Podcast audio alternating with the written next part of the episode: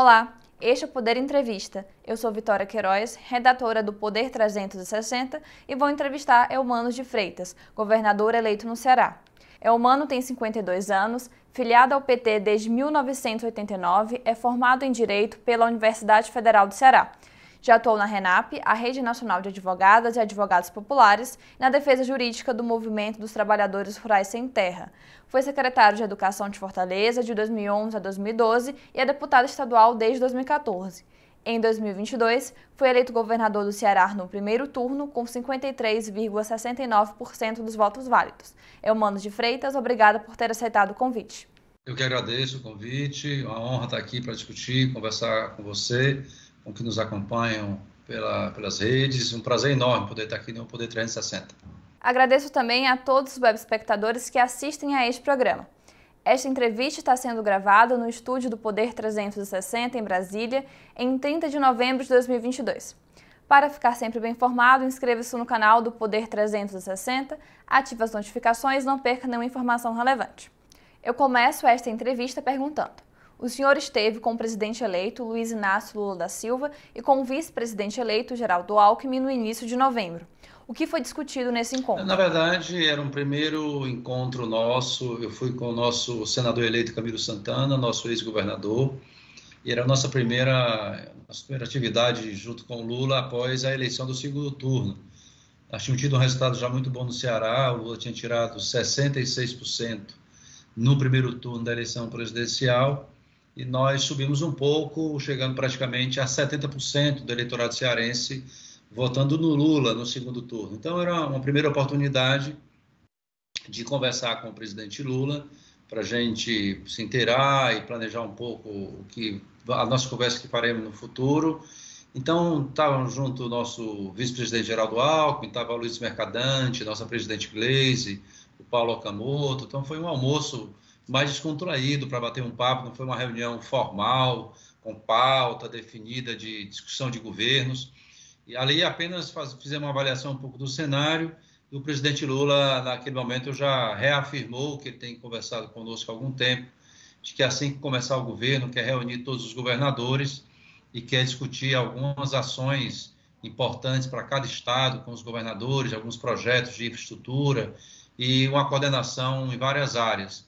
Então foi mais um bate-papo mesmo. Eu fiquei muito feliz de poder encontrá-lo, vê-lo bem de saúde, animado, disposto, com muita vontade de trabalhar. E certo que essa energia do presidente Lula nos contagia muito, nos dá muita alegria. E saímos lá muito animado, muito feliz de encontrá-lo e parabenizá-lo pela vitória. E muito orgulhosos pela participação do Ceará para o resultado final da eleição presidencial. Muita alegria de ter aqui de cada 10 cearenses, sete votando no Lula o que foi muito importante para a nossa vitória na eleição presidencial. É, como o senhor mencionou, o presidente eleito Lula disse reiteradas vezes que vai se reunir com todos os governadores logo no início de seu mandato para ouvir quais são as prioridades de cada estado. O que o senhor pretende levar para essa reunião? Olha, na verdade, nós temos vários projetos no estado do Ceará que nós conversamos, algumas são, são projetos assemelhados do que o presidente Lula apresentou na, na sua proposta de governo. Nós aqui no Ceará sempre defendemos que era importante para o Ceará esse alinhamento de projetos. No meu caso, o governador do PT com, com o nosso senador Camilo no Senado e ter o Lula na presidência. A gente falava de um Ceará três vezes mais forte. E o Lula pediu três projetos de infraestrutura. Um primeiro projeto está ficando muito claro aqui para todos nós é um projeto de uma rodovia que nós temos de norte a sul do Ceará, que nós queremos que essa, essa rodovia seja duplicada para melhorar a infraestrutura do estado do Ceará. Nós temos aqui a ideia de fazer alguns portos secos. Nós temos aqui um bom porto para exportação, temos uma zona de processamento de exportação, mas essa rodovia duplicada, combinado com a finalização da Transnordestina, nos permite buscar atrair empresas para a produção e para esse porto seco a gente fazer essa integração com o nosso porto e com a nossa zona de processamento de exportação. A segunda é que nós temos aqui discutido uma oportunidade histórica para o Estado do Ceará, que é a transição energética. Nós aqui estamos muito envolvidos e já temos mais de 20 memorandos para implantação de usinas de hidrogênio verde no Estado do Ceará, que tem como premissa a produção de energia limpa, energia solar e energia eólica, e queremos fazer um avanço grande na produção de energia solar é, incluindo os pobres, os pequenos agricultores, a agricultura familiar, a nossa juventude, porque compreendemos que a energia do sol pode ser uma renda possível, concreta, para a população mais pobre do estado do Ceará. Temos aqui todo um desafio de, de formação, de capacitação, de financiamento, e isso nos permite é, termos uma mudança da economia do Ceará de maneira muito significativa. E eu tenho tido reuniões com setores produtivos do Ceará, reuni com a Federação das Indústrias do Estado, com a Federação do Comércio, amanhã tenho reunião com a Federação dos, da Agricultura do Ceará, vou ter uma reunião com todos os movimentos sociais do Estado do Ceará, para também ouvir ideias é, desses setores produtivos, dos setores populares, para que a proposta que nós levemos ao presidente Lula não seja apenas uma proposta é, do governo, mas seja uma proposta da sociedade cearense, daquilo que nós compreendamos que pode colaborar mais para o desenvolvimento do Estado. Eu estou nessa construção ouvindo, entendo que essa rodovia é muito importante para o Estado e aproveitar essa oportunidade da transição energética para nós também é muito importante, com uma lógica de inclusão social e de redução das desigualdades sociais que nós temos no Ceará. Então, aproveitando que o senhor já é, mencionou essa questão de obras na infraestrutura, o senhor já se inteirou de como está o caixa do governo? Há dinheiro no orçamento para fazer todas as obras públicas é, em todas as áreas? E aproveitando, o senhor pretende fazer concessões de iniciativa privada no seu governo? Bom, primeiro, Vitória, o Estado do Ceará é um Estado com suas contas equilibradas há vários anos. Nos últimos sete anos e meio, o Ceará tem o maior investimento público proporcional da sua receita corrente líquida, sem vender nenhuma empresa pública do estado do Ceará, fundamentalmente com gestão responsável na despesa e muito aplicada no que diz respeito à nossa receita.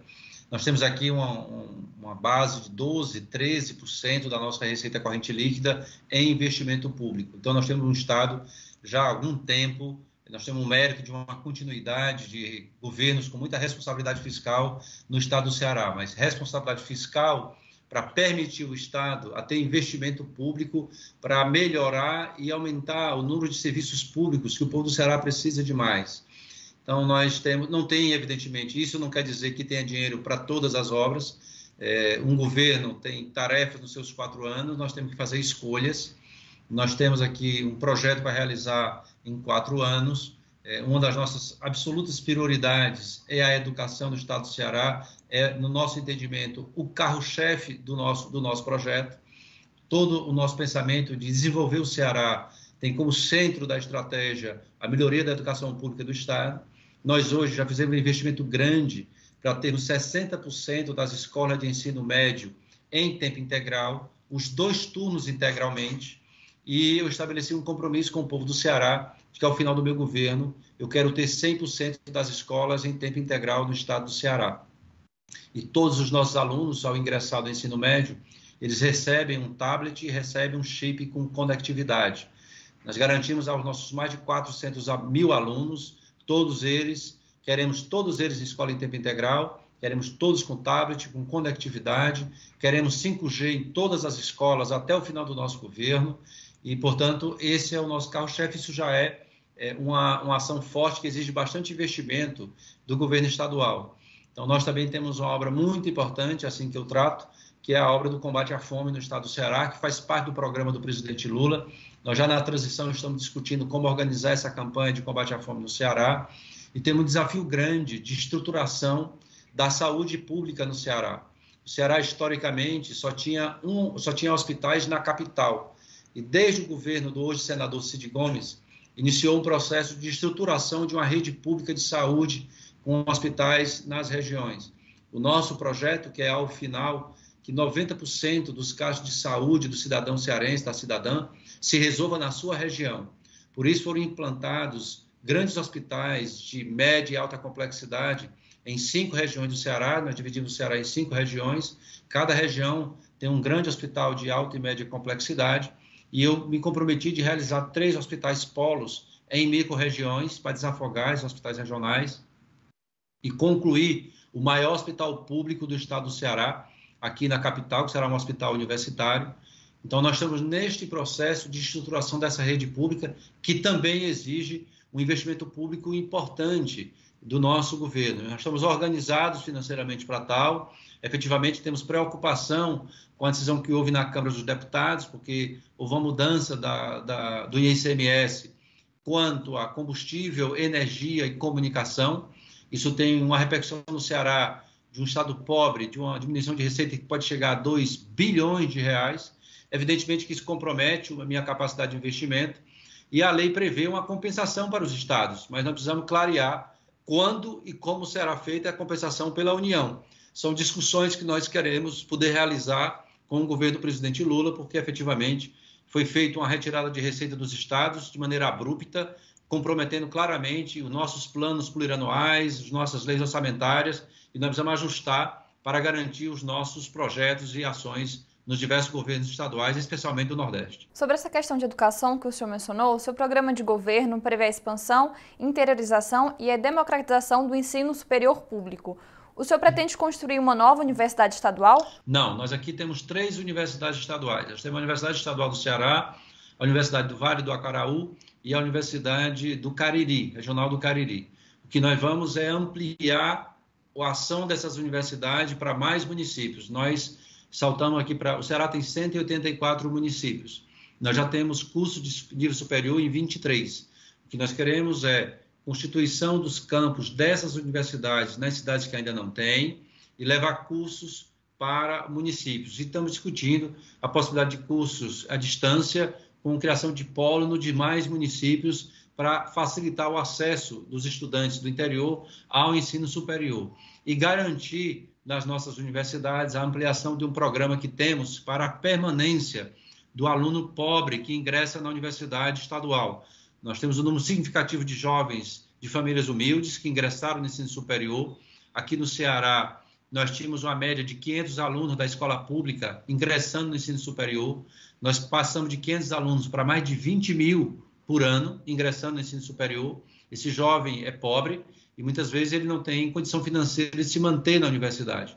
Então, nós queremos um programa de uma bolsa para esse jovem e eu quero ampliar o valor e a quantidade de bolsas para que a gente não tenha nenhum jovem é, triste porque não vai realizar seu sonho de concluir sua faculdade. Então, nós queremos ampliar os cursos das nossas três universidades para mais municípios e uma atenção muito grande para a política de assistência estudantil para que esse jovem, ao ingressar, não tenha que depois desistir do sonho e da sua família de realizar um curso em nível superior. Essa ampliação do valor já tem uma ideia de para quanto seria? É, o que nós, no primeiro ano, o que nós queremos é consolidar os 23 municípios. E em seguida, nós vamos fazer a discussão com os municípios, porque nós queremos, evidentemente, atrelar esses cursos de ensino superior com o mercado de trabalho e com a potencialidade econômica de cada microrregião.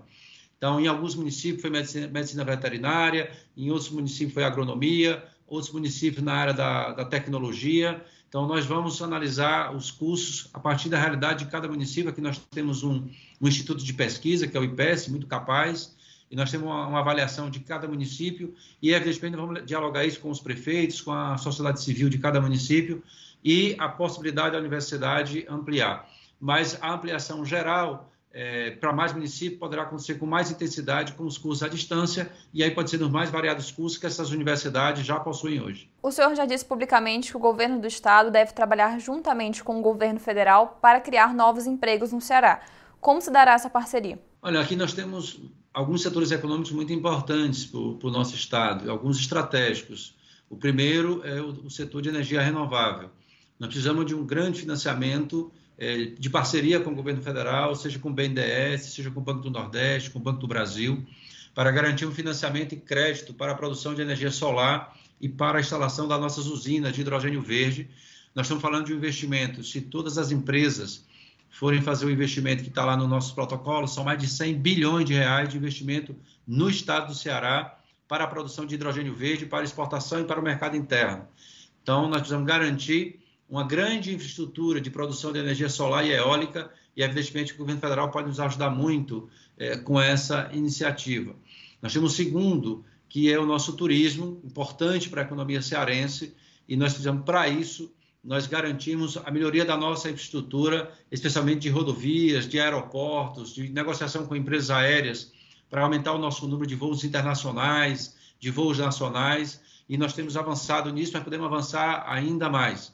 E queremos é, avançar é, na atração de empresas para o estado do Ceará, da indústria tradicional de transformação, um, um foco também na exportação, pelo, nossa, pelo nosso porto, pela nossa zona de processamento, e isso implica essa estrada que lhe falei, a Transnordestina e a nossa garantia de ter porto seco para o interior do Ceará, porque um dos grandes desafios que nós temos no estado do Ceará é de interiorizar o nosso desenvolvimento. E para isso nós temos que garantir essa melhoria de infraestrutura. E, por fim, parcerias na área da tecnologia da informação e da comunicação. É uma área que para nós é estratégica para a geração de emprego e renda, especialmente para a nossa juventude. Nós aqui estamos com um projeto de capacitar 100 mil jovens só para essa área de tecnologia e queremos, evidentemente, ter também aqui uma articulação com o Banco do Nordeste, com o Banco do Brasil. Aqui nós temos uma agência de fomento com investimento que vai para 200 milhões de reais ano e nós queremos poder ter essa parceria com o Banco do Nordeste e as instituições públicas eh, de crédito para que a gente possa ajudar um número significativo de jovens, de pessoas que podem atuar nesse setor para gerar renda para essa parte da população. Ainda sobre a questão de empregos, uma das propostas do governo é justamente atrair esses investimentos privados, eh, tanto de investidores nacionais quanto de internacionais. Quais vão ser essas estratégias adotadas pelo governo para atrair esses investimentos privados? Olha, a primeira, é, é a mais significativa para nós hoje, é a produção de energia. Na verdade, nós já temos é, memorandos importantes que eles, eles concretizados já alterariam muito a economia cearense, então nós estamos muito focados em estreitar a relação com essas empresas para garantir que elas possam vir. Nós estamos de olho na mudança, evidentemente, da transição energética, do que significa a mudança da, da indústria automobilística, da produção de material para essa indústria automobilística, é, que será de carros elétricos. Então, nós também estamos atentos a essa mudança da economia mundial. E nós queremos, portanto, é, nesse setor estratégico de energia renovável, da tecnologia da informação e da comunicação, de uma nova agropecuária no estado do Ceará, aproveitando a nossa aprendizado de convivência com a seca e a gente poder, com isso, ter uma, uma mudança do perfil de produção da nossa região e desenvolver ainda mais o nosso turismo. É o carro-chefe do que nós estamos pensando para o Ceará. Mas temos uma indústria de transformação. O Ceará já é o segundo maior produtor de calçados do país nós achamos que podemos crescer ainda mais. Nós temos aqui um polo de confecção também muito significativo de geração de empregos para o povo do Ceará e queremos apoiar os setores privados para que possa aumentar o seu grau de investimento no estado do Ceará, para com isso gerar mais emprego para o nosso povo. Agora sobre política, o PDT elegeu a maior bancada na Assembleia Legislativa do Ceará e diante da ruptura entre o PDT e o PT nas eleições, o seu partido tem dialogado com o PDT para que a legenda de Ciro Gomes integre a base do governo na casa? Olha, o PDT aqui tem duas posições internas que são públicas, uma posição favorável à participação do nosso governo, representada pela liderança do nosso senador Cid Gomes, e tem uma outra que quer discutir mais, talvez um momento que a gente possa conversar. Eu tive uma reunião com o senador Cid Gomes, com toda a bancada estadual do PDT, ou praticamente toda, e praticamente toda a bancada federal do PDT. E o que eu percebi nessa reunião é que nós temos boas possibilidades de encontrar um entendimento, evidentemente com a eleição é, em que você disputa, ficam arestas, é, a nossa vitória já no primeiro turno também gerou, é, às vezes, um, um atrito né, nessa relação política, mas mantive, eu sou deputado de segundo mandato, conheço bem a bancada do PDT do Estado do Ceará, uma bancada muito qualificada, com ex-prefeitos, um trabalho exitoso, exitoso nos seus municípios, e eu tenho muita convicção de que a minha relação com esses deputados sempre foi muito boa. É, o PDT foi quem deu início a esse projeto no estado do Ceará, com o então governador Cid Gomes. Nosso governador Camilo avançou bastante esse projeto, foi um governador exemplar para avançar as nossas políticas no estado do Ceará. E o PDT sempre, nós sempre juntos, PT e PDT e outros aliados. Nós tivemos um desentendimento de estratégia política, de nomes. É, isso gerou, nós temos duas candidaturas mas efetivamente nós temos muito mais concordância com o projeto que tem sido feito no Ceará do que discordância.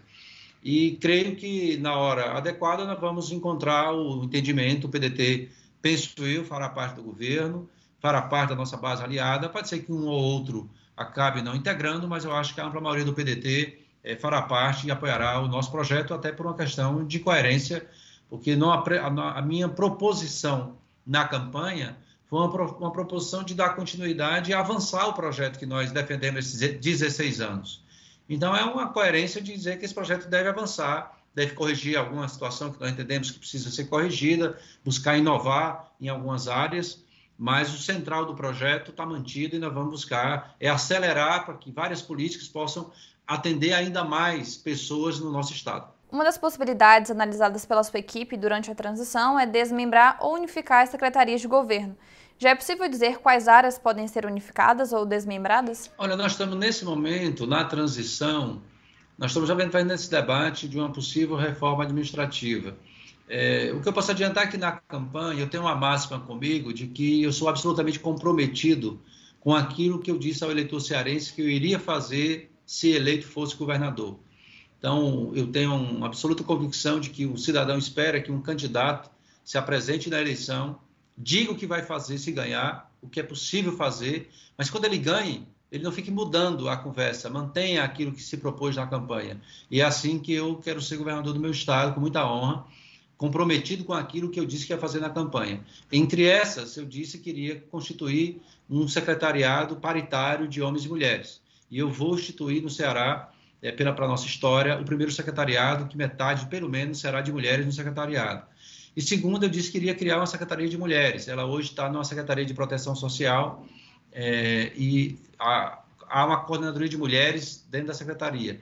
Eu vou destacar e criar uma Secretaria de Mulheres para essa, essa política específica que considero muito importante para a maioria da população cearense, que é de mulheres.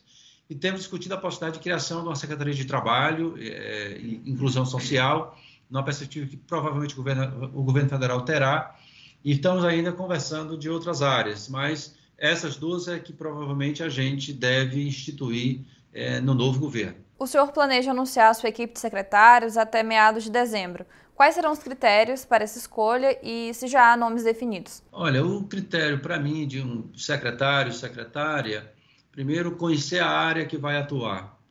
Segundo, tem que ter capacidade de liderança. Um secretário, secretária lidera equipes. Às vezes a pessoa é, é, conhece muita área, é muito preparada, mas tem dificuldade no relacionamento, de liderar equipes, ter uma equipe estimulada. Eu considero isso muito importante para quem vai dirigir qualquer empresa, secretaria, é, o que for. É, e acho que tem que ser uma pessoa com sensibilidade política para as necessidades do nosso povo, porque isso é muito importante para as pessoas que encontram, e ter humildade para ouvir críticas e ouvir sugestões. Também é muito comum, às vezes, as pessoas conhecem muita área, achar que sabe de tudo e não está aberta a ouvir sugestões e críticas do seu trabalho. Então, para mim, são características muito importantes que tenham buscado. Então, um, conhecer a área para a qual vou indicar. Dois, ter capacidade de liderar a equipe daquela da secretaria que vai trabalhar. Três, ser sensível às, às, situações que as pessoas estão a viver na área que ele vai ser secretário ou secretária. E ter humildade para estar sempre aberta a ouvir sugestões e críticas seja de um deputado, seja de um cidadão, seja de um jornalista, seja de um profissional intelectual da área. Eu acho que tem que ter essa capacidade no governo de se abrir para ouvir e estar tá sempre aberto a melhorar aquilo que está sendo feito. É, o senhor pretende aproveitar parte do secretário da gestão atual, já que a governadora Isolda Sela apoiou sua candidatura? É, eu vou provavelmente manter boa uma parte do secretário que temos, é, fundamentalmente porque tenho uma avaliação muito positiva da equipe. Eu fui eleito governador do Ceará no primeiro turno a, principal causa dessa eleição foi uma avaliação que o povo do Ceará fez de que o trabalho realizado pelo governador Camilo e pela governadora Isolda deveriam continuar, deveriam avançar. Não, deveria, não poderia se acomodar. Tem que saber que fez muito, mas tem muita coisa ainda para fazer. Essa era a nossa ideia central da campanha. Então, eu tenho uma avaliação muito positiva da equipe que trabalhou com o governador Camilo e com a governadora Isolda. Então, mas tem pessoas que não pretendem ficar, estão já há algum tempo no governo, têm projetos pessoais, família e querem se dedicar à área privada ou à área profissional que atua. Já tenho conversado com alguns, alguns já disseram que estão abertos a continuar, outros não, mas ainda não conversei com todos. Mas, fundamentalmente, eu não vou comprometer o projeto que realizamos no Ceará há 16 anos. Eu tenho muita consciência de tudo que foi feito no Ceará nos últimos anos, de um Estado com equilíbrio fiscal, de termos os melhores resultados de avaliação externa do IDEB no ensino fundamental do país. Aqui, Vitória, no Ceará, no último IDEB do ensino fundamental, das 100 melhores escolas públicas do país, 87 são do Ceará. E são 75 dos anos finais do ensino fundamental. Nós já estamos melhorando os nossos dados do ensino médio. Tem muita coisa para fazer ainda. Mas eu tenho muita consciência de tudo que tem sido feito, eu tenho que ter muita, muito zelo por aquilo que foi feito até aqui, desses 16 anos, e ao mesmo tempo tem que ter muita energia para a gente não se acomodar e ter coragem de querer fazer ainda mais, porque nós, o povo ainda precisa de muito mais políticas públicas na saúde, na educação, na segurança, para o emprego, e foi para isso que eu me elegi, para a gente garantir essa continuidade, mas fazer avançar o projeto, porque nós temos ainda muitos desafios a superar no nosso Estado. A segurança pública é um problema antigo no Ceará. O que o seu governo deve aprimorar da gestão atual e o que ele fará de diferente para combater a violência no Estado? Nós vamos primeiro fazer um fortalecimento diferenciado para a Polícia Civil do Ceará e para a de inteligência de Segurança Pública do Ceará. Nós tivemos uma mudança muito significativa do perfil das pessoas que praticam crimes no Ceará, no Nordeste e no país. Nós deixamos de enfrentar um bandido um criminoso que atua de maneira isolada e passamos a enfrentar fundamentalmente o que gera violência, pessoas que integram organizações criminosas articuladas com o tráfico de drogas, que têm braços internacionais, não só nacionais. E aqui no estado do Ceará, a informação que eu recebi agora na transição é que a Polícia Federal do Ceará, para enfrentar o tráfico de drogas no meu estado, tem 12 agentes. É, é impossível é, aqui a, a instituição que tem a missão constitucional de combater o tráfico de drogas interestadual e internacional ter 12 homens no Ceará. É um dos assuntos que eu pretendo trabalhar com o presidente Lula. Mas quero ajudar muito com a nossa Polícia Civil, com a nossa inteligência, para enfrentarmos essas organizações criminosas. Nós vamos aqui concluir o maior centro integrado de inteligência de segurança pública do país, um investimento importante do Estado do Ceará, que será possível melhorar com esse fortalecimento da Polícia Civil, que será o primeiro concurso que eu vou fazer no meu Estado para fortalecer essa instituição, para que com inteligência, com investigação, nós possamos é, descobrir, encontrar e prender os chefes das organizações criminosas. Nós já controlamos o sistema penitenciário do Estado do Ceará, que por um período as organizações criminosas buscaram controlar o sistema prisional, nós retomamos o controle e hoje temos o pleno controle do sistema prisional do Ceará e agora temos o desafio de controlar os territórios é, onde as pessoas residem, moram, porque as organizações criminosas estão lá atuando, ameaçando e gerando uma disputa de território pela droga. É uma organização criminosa do tráfico em guerra com outra e tirando vidas, sujando juventude pobre, aliciando o jovem para um matar o outro, enquanto alguns estão em mansões com a venda da droga. Então, nós vamos enfrentar essas organizações e criar uma política de juventude intensa no estado do Ceará. Por isso, para nós, é absolutamente prioritário.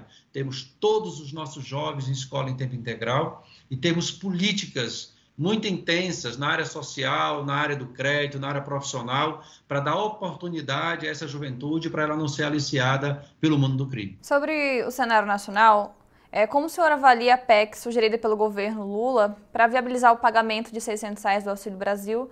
É, o senhor acha que o texto apresentado ao Senado é bom? Precisa mudar em algum aspecto? Olha, eu acho que nós temos um grande desafio, que é o desafio de termos equilíbrio fiscal e resolução dos problemas sociais do país. Eu acho que o grande mérito que o presidente Lula terá é, é um presidente que é, tem absoluta responsabilidade fiscal. Foi assim quando foi presidente. Todo mundo sabe o superávit primário quando Lula foi presidente do Brasil. Todo mundo sabe a redução da dívida pública em relação ao PIB quando Lula presidiu o país. E, ao mesmo tempo, a sua preocupação para que este equilíbrio fiscal ele sirva para reduzir as desigualdades sociais e fazer cumprir a Constituição que determina uma vida digna melhor para o nosso povo, na educação, na saúde pública, nas várias políticas que temos previstas na nossa Constituição Federal.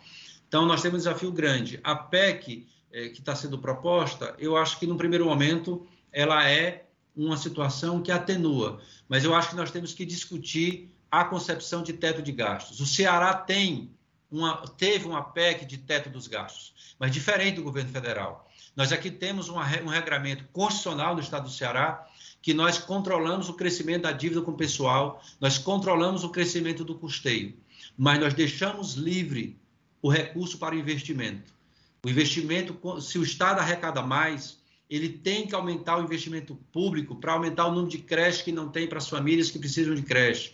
Ele tem que acontecer para melhorar a infraestrutura de estradas. Ele tem que acontecer para abrir uma estruturação de rede pública de saúde que o nosso povo pobre não pode pagar um plano de saúde e precisa dessa rede pública. Agora, eu não posso fazer isso se a minha receita está diminuindo.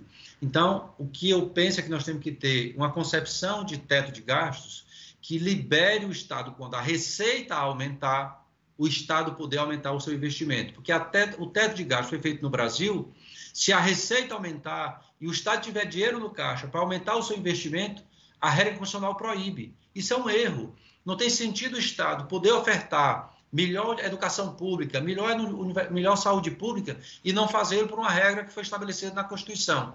Nós não podemos é fazer esse investimento se não tem recurso no caixa. Agora, se a, se a receita cresce, evidentemente que o investimento público também deve crescer. Então, eu acho que nós temos que rediscutir a concepção de teto de gastos no Brasil para efetivamente ter equilíbrio de contas no nosso custeio, no nosso pessoal, no pagamento da dívida pública e no investimento. Mas, evidentemente, que o investimento tem que ser priorizado até para nós termos uma recuperação do crescimento econômico no país. Agora um jogo rápido. Falarei sobre alguns temas e o senhor responde brevemente se é a favor ou contra. É, bom, o senhor é a favor ou contra uma flexibilização da lei que permite o aborto? Eu sou contra. O senhor é a favor ou contra a legalização do uso recreativo da maconha? Sou contra. O senhor é a favor ou contra cotas para minorias e universidades? Sou a favor e o Ceará tem já uma cota para a universidade e para o serviço público em concurso. O senhor é a favor ou contra privatizar estatais como a Petrobras, Banco do Brasil e Caixa? Sou contra. O senhor é a favor ou contra as regras das leis trabalhistas, a CLT? Eu penso que grande parte dela foi ruim, sou contra, mas entendo que podemos modernizá-la. O senhor é a favor ou contra a reforma administrativa que torna mais fácil a demissão de funcionários públicos? Sou contra. O senhor é a favor ou contra a reforma tributária? Sou a favor, mas temos que conhecer qual a proposta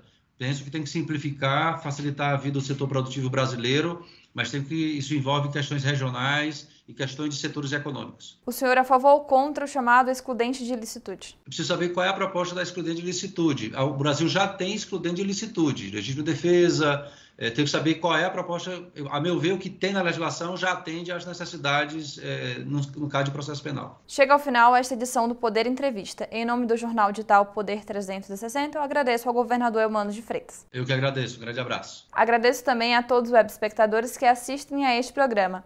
Esta entrevista foi gravada por videoconferência no estúdio do Poder 360 em Brasília, em 30 de novembro de 2022. Para ficar sempre bem informado, inscreva-se no canal do Poder 360, ative as notificações e não perca nenhuma informação relevante. Muito obrigada e até a próxima!